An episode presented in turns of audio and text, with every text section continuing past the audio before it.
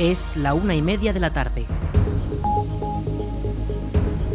Buenas tardes, martes 14 de marzo comenzamos el espacio para la información local en el 107.4 de la FM. Les habla Aritz Gómez, arranca una nueva edición de la Almunia Noticias.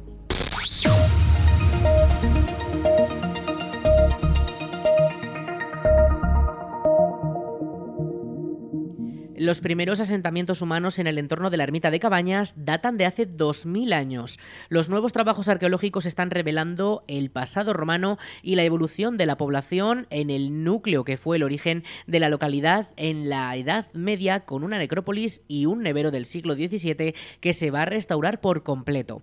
Este mes de marzo ha comenzado la nueva campaña de excavaciones en Cabañas y ahora se están datando los restos hallados durante los últimos tres años, los cuales han confirmado que los primeros asentamientos humanos se produjeron en épocas muy anteriores a lo que hasta ahora se creía. Escuchamos a José Manuel Latorre, concejal de Cultura de la Almunia. Nuestra hipótesis es no, no, solo la nuestra, sino la de los propios arqueólogos, que en ese emplazamiento de cabañas, no en Ertóbriga, que está como a un kilómetro y pico de esa zona, ahí pudo haber de forma estable una ubicación de una población romana. ¿De qué carácter?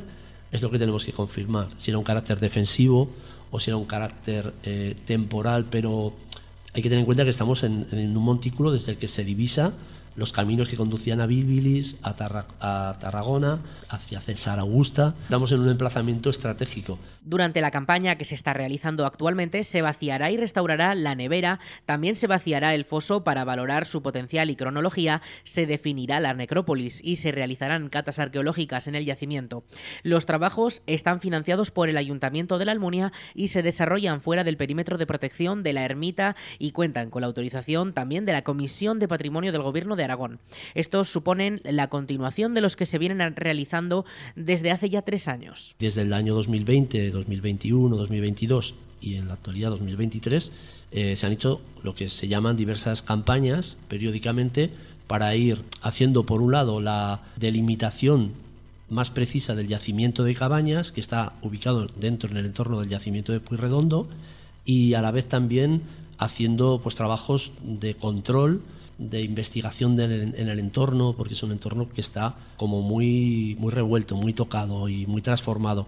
Precisamente por eso teníamos que, que investigar poquito a poco donde podrían estar los vestigios de mayor interés. Las primeras impresiones de los arqueólogos son que el yacimiento ha tenido una ocupación compleja.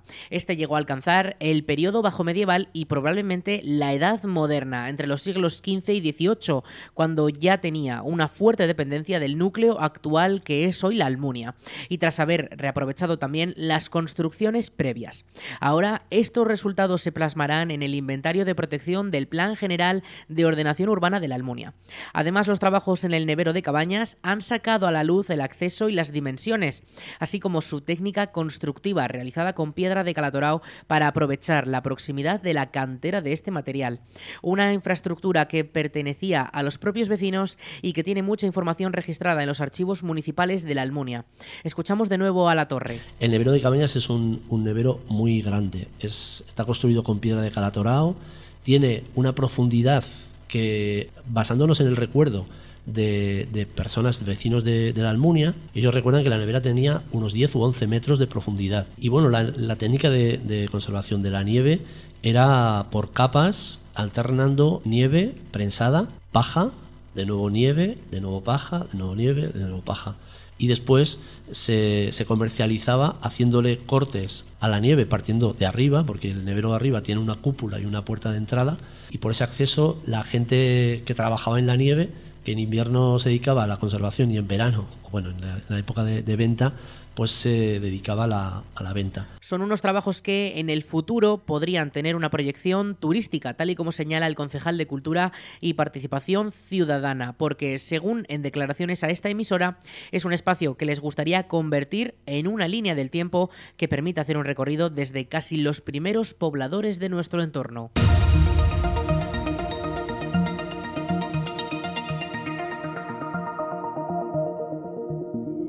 La Almunia ha comenzado el proceso para hermanarse con Escalcans, una localidad francesa con la que comparte muchas similitudes demográficas. Desde el consistorio se va a comenzar con la creación de un comité de hermanamiento que permita una continua relación con la localidad.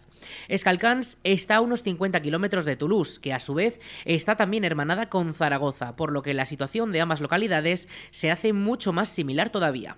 Durante la última semana de este mes de marzo, el comité de hermanamiento de Escalcans viajará a la Almunia, vendrá a la Almunia para comenzar a conocer mejor mutuamente las poblaciones y realizar proyectos conjuntas que puedan surgir del tejido comunitario de los dos emplazamientos, como ideas de centros educativos o de asociaciones.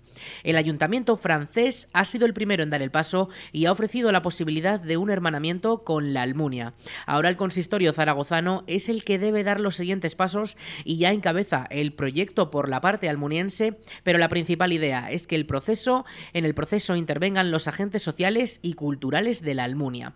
El consistorio ha hecho un llamamiento a todos los interesados a participar en este hermanamiento formando parte del comité o incluso mediante la propuesta de proyectos y aseguran que de este acontecimiento pueden surgir grandes y exitosas iniciativas. La EUPLA celebrará este jueves por la mañana una jornada sobre las empresas y el medio rural. El evento se enmarca dentro de los Objetivos de Desarrollo Integral del Territorio y se engloba en los Objetivos de Desarrollo Sostenible que indica la Agenda 2030.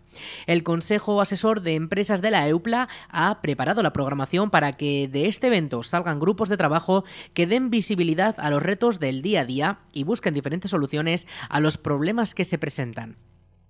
Comenzará a las nueve y media con la visita de Javier Lambán, presidente del Gobierno de Aragón, junto a Marta Gracia, alcaldesa de la Almunia, Martín Horna, director de la EUPLA, y Gloria Cuenca, vicerrectora de Transferencia e Innovación Tecnológica de la Universidad de Zaragoza. A las diez comenzará un debate sobre la formación y el empleo como un medio de la vertebración del medio rural, en el que participarán personas como el director del Colegio Salesianos de la Almunia, Ángel Gil, o el responsable de recursos humanos de la Texco, como Miguel Hernando. A las diez y 45 se dará otro debate, esta vez sobre la digitalización y la sostenibilidad, en el que participará el director de la EUPLA, Martín Horna, el director de operaciones de CEMEX, Alfonso Conde, o la directora general de ITA Innova, Esther Borao, entre otros. Ya a las 12 se celebrará la última de las mesas en las que se hablará sobre la movilidad en el medio rural. Para ello contarán con el director del Consorcio de Transportes del área de Zaragoza, Juan Ortiz, el director de la Oficina de Caja Rural de Aragón, en la Almunia, Javier Soria o el comisionado para la lucha contra la despoblación, Javier Ayue, entre otros. Finalmente, la una menos cuarto, el diputado delegado de la DPZ en la EUPLA, Francisco Compés, y la representante del Consejo Asesor de Empresas EUPLA, Carolina Gracia, serán los encargados de clausurar el evento. Todos los actos se celebrarán en el aula magna de la escuela en la calle Mayor de la Almunia y las inscripciones ya pueden realizarse de forma gratuita desde la propia web del centro, eupla.es.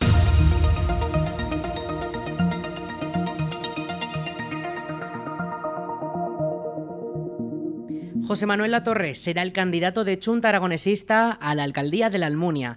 El actual concejal de Cultura y Participación Ciudadana y también tercer teniente alcalde entra en la competición de las elecciones municipales del 28 de mayo tras la retirada de Juan José Moreno, actual cabeza de lista de CHA y teniente alcalde de la Corporación Municipal. Latorre es trabajador social y tiene una amplia experiencia política, ya que su trayectoria incluye un puesto en el pleno, del, en el pleno municipal desde 2003 y 2007 y desde desde 2011 hasta la actualidad. Además, ha formado parte de los dos gobiernos de coalición de Cha con el PSOE que rigen la localidad desde 2015. Las travesías de la calle Goya cuentan con nuevas señales luminosas que advierten del tránsito de peatones. Los tres cruces de las calles Fernando el Católico, Agustina de Aragón y La Paz con la calle Goya cuentan desde hace unos días con nuevas señales de tráfico con luces incorporadas. La Brigada Municipal ha instalado las nuevas indicaciones para advertir del riesgo de cruces peligrosos por el continuo paso de personas, ya que la calle Goya es una vía peatonal. Las nuevas señales cuentan con un sistema de luces LED que hacen que destaque para los conductores sobre todo cuando hay menor luz natural. Además, no necesitan permanecer conectadas a la red eléctrica ya que en la parte superior cuentan con una pequeña placa solar que produce y almacena la energía para que la señal pueda estar funcionando las 24 horas. La nueva instalación forma parte de las actuaciones que el consistorio almuniense está llevando a cabo para aumentar la seguridad en las calles de la localidad, entre las que también incluyen los nuevos bádenes y los radares informativos que se van a instalar en las tres entradas del núcleo urbano. ነው።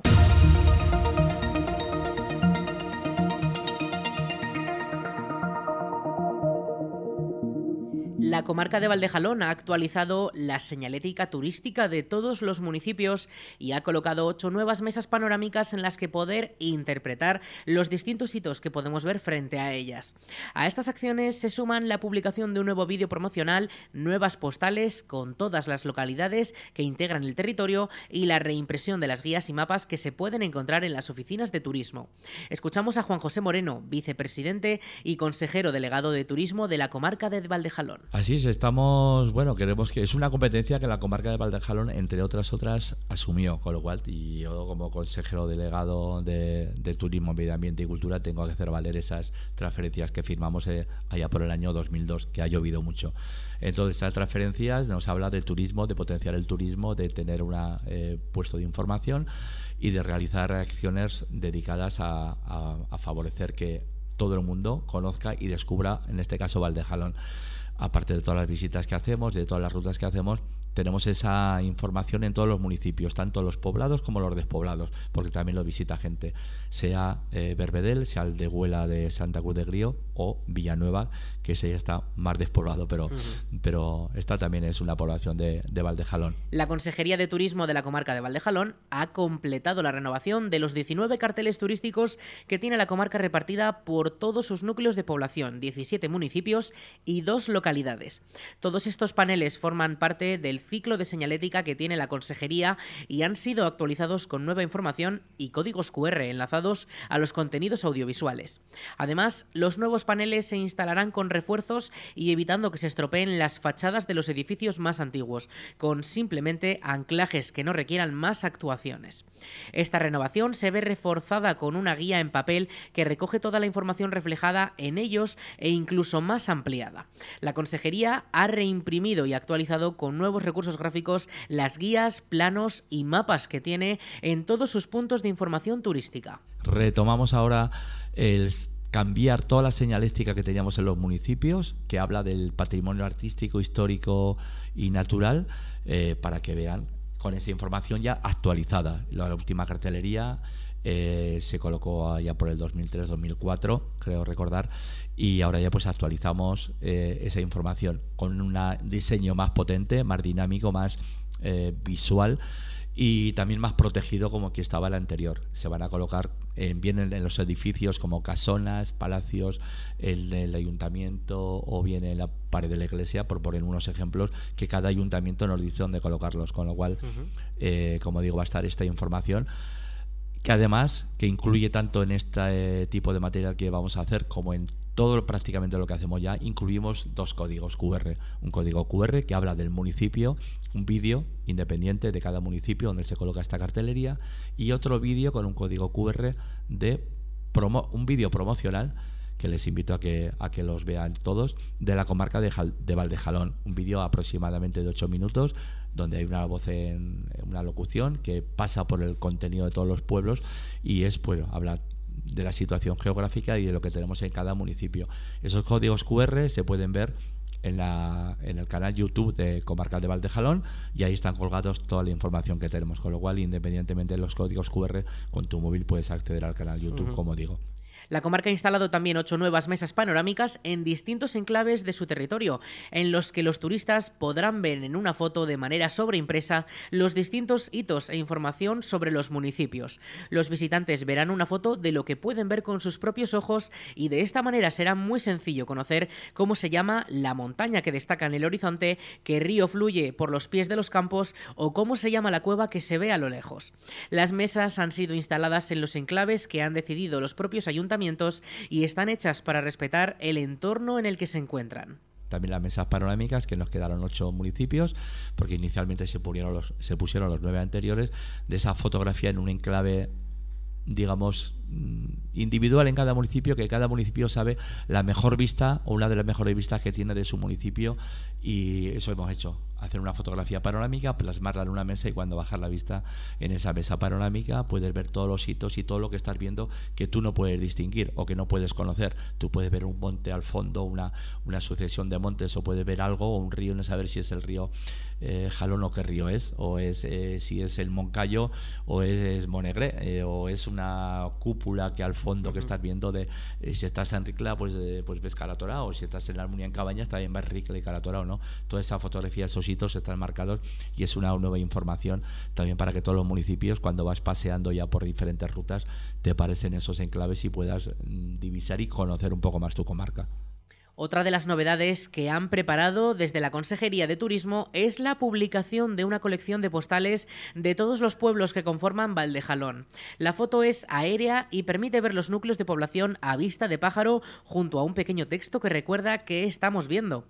Todas las postales se distribuyen por separado para poder usarse en el correo ordinario y también se han recopilado en una guía para los que quieran tenerlas todas a mano. Además, desde la comarca se ha publicado un nuevo vídeo que hace un viaje siguiendo el Valle del Jalón y recorriendo cada uno de los municipios. Las imágenes recogen todos los puntos de interés de las localidades y van acompañadas de una locución en la que también se narra la historia de los emplazamientos. Las instalaciones de la ya cerrada Zufrisa, a los pies de la autovía en Calatorao, volverán a ponerse en marcha reconvertidas en un centro de producción y distribución de coliflor y brócoli. Según informa el periódico de Aragón, la infraestructura cerró en 2021 tras 60 años de trabajos por la falta de viabilidad y ahora el grupo navarro Actiture Organic Vegetables ha cerrado la compra de las instalaciones para abrir a finales de año una factoría que genere hasta 50 nuevos puestos de trabajo directos y otros 100 de fijos discontinuos. La nueva propietaria invertirá 5,5 millones de euros en una reformada planta de distribución de hasta 22 millones de kilos de verduras junto a una de las autovías más transitadas del país. Actitur.bio, la empresa filial encargada de darle una nueva vida a lo que en su día fue Zufrisa, tendrá producción con sello aragonés, pues ya cuenta con una extensa red de cultivos en las localidades anexas como Alfamén, la Almunia de Doña Godina, Salías de Jalón y otros puntos de la comarca. El cambio de frutas por verduras transformará el mercado laboral de la zona, ya que la campaña de estas verduras va desde noviembre hasta junio. La operación de compra de las naves se firmó a principios de marzo por una cantidad que rondaba los 2 millones de euros. Actualmente quedan algunos asuntos por cerrar, ya que según informa el diario aragonés, el grupo inversor solo usará unos 8.000 metros cuadrados, por lo que seguirá habiendo naves libres a las que no se les dará utilidad. Nutri, actual propietaria de Zufrisa y Actitur, ya negocian si se mantendrá el punto de recogida de la fruta en las naves de Calatorao, unas de las últimas funciones que ha tenido el emplazamiento tras el apagado de las máquinas de hacer zumos en noviembre de 2020.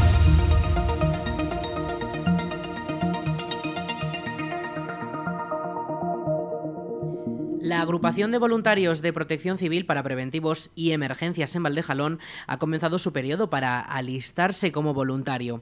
Desde protección civil se realizan labores como atender las emergencias, ayudar a las autoridades en la organización de eventos también o incluso formarse para prevenir riesgos y estar preparado en cuanto a seguridad. Desde la agrupación de Valdejalón buscan nuevas incorporaciones para poder aumentar los recursos humanos y llegar a todos los eventos y emergencias donde puedan ser necesarios en toda la comarca. Más información sobre cómo hacerse voluntario de protección civil en el correo voluntarios.valdejalón.aragón.es y en el perfil de Facebook Protección Civil Valdejalón. 50 millones de euros es la cifra final que la DPZ destinará a los municipios mediante su plan de ayudas Plus 2023. El plan unificado de subvenciones es la principal línea de ayudas que reciben los ayuntamientos zaragozanos y en esta edición la inversión total permitirá realizar 1.155 actuaciones para mejorar los servicios municipales. En el caso de la Almunia, estas subvenciones permitirán la construcción de la nueva planta potabilizadora para poder acceder al agua de Yesa. Juan Antonio Sánchez Quero es el presidente de la DPZ los ayuntamientos lo que se les da es autonomía. Eh, desde que se puso en marcha, pues hemos invertido la relación eh, que se tenía esta institución con los ayuntamientos, porque hasta que se puso en marcha el Plus, eh, como todos saben, como saben ustedes, los ayuntamientos dependían de la institución provincial y ahora es justamente al revés, que la, la Diputación pues tiene adecuando nuestros presupuestos a las necesidades de los ayuntamientos, las que son sus peticiones y en ese sentido pues les da eh, mucha más autonomía y saben por adelantado eh, con qué dinero van a contar y así pues lo reflejan en sus presupuestos. Del total, 46,5 de los 50 millones de euros del Plus se destinarán a través de subvenciones finalistas y los 3,5 millones restantes se repartirán de manera igualitaria entre todos los municipios sin condiciones, por lo que cada municipio recibirá 12.000 euros para gastar en lo que considere. Los ayuntamientos destinarán el 61% de las subvenciones, unos 28,3 millones de euros, a mejorar la prestación de servicios básicos municipales como la pavimentación de calles, el abastecimiento de agua y el alcantarillado con unos 16 millones. También destaca la seguridad y el orden público con una inversión de 5 millones, los parques y jardines con 2,7, la limpieza viaria con 1,4, la conservación y rehabilitación de edificios o el alumbrado público con un millón cada uno. Es una buena noticia para los consistorios municipales.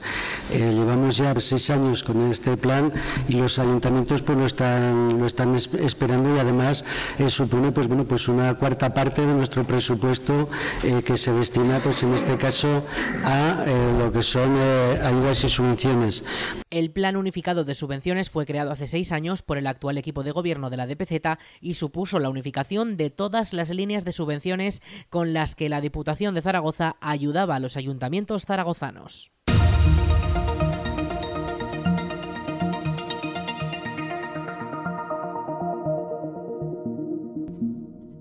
El Club Deportivo La Almunia logró su tercera victoria de la temporada en un nuevo partido contra el Épila Club de Fútbol con un resultado de 0 a 1 en la jornada número 25 del grupo 17 de la tercera división.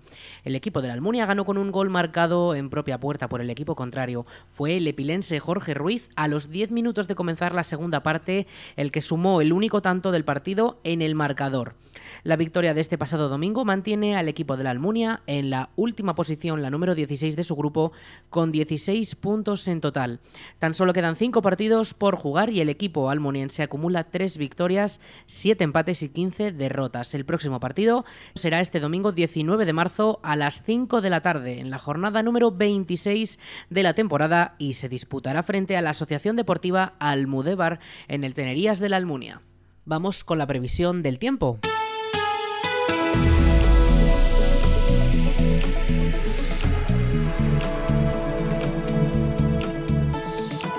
Vamos con el tiempo. Ayer anunciábamos que no tendríamos lluvias, pero sorprendentemente por la tarde sí que tuvimos algunas precipitaciones, sobre todo cayeron de forma muy repentina y muy rápida. A eso de las 8 de la tarde, la Agencia Estatal de Meteorología recogía 1,8 milímetros de agua. Entonces, esas precipitaciones no estaban previstas en el modelo que maneja la Agencia Estatal de Meteorología y, por supuesto, fueron acompañadas también de rachas de viento que a esa hora se calmaron, pero que volvieron a reactivarse, sobre todo a las 10 de la noche, cuando alcanzamos rachas de hasta 63 kilómetros por hora. Las temperaturas sí que no fallaron y registramos esas máximas de 27,2 grados. A eso de las 2 de la tarde aproximadamente fue ese máximo. El mínimo, en cambio, fueron 10 grados de mínima registrados eh, a las 8 de esta misma mañana. Hace unas 4, hace un, un poco más de 4 horas, 5 horas.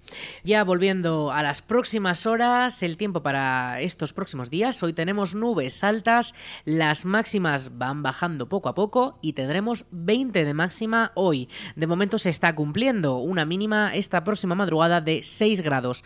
Los cielos van a permanecer despejados con nubosidad de carácter de tipo nubes altas que ya hemos tenido durante esta mañana, pero mañana miércoles sí que se prevé que no tengamos ni una sola nube durante todo el día. Lo mismo el jueves para cuando también incluso vuelven a subir las temperaturas, pero van a volver a bajar de cara al fin de semana y de cara a la semana siguiente vuelven a subir. Desde luego una montaña rusa de temperaturas, pero el viento podemos adelantar que va cesando poco a poco. Mañana mañana esas rachas de viento podrían llegar a los 10 kilómetros por hora, eh, no mucho más, y sobre todo eh, de cara al fin de semana, cuando vuelvan a bajar esas temperaturas, volveremos a tener un poquito más de viento. También recordarles que el sol, este sol ya tiene un índice ultravioleta de nivel 5. Recordamos que eso es una escala, eh, es el nivel medio en la escala que maneja la Agencia Estatal de Meteorología, por lo que al estar muchos puestos al sol podríamos tener quemaduras.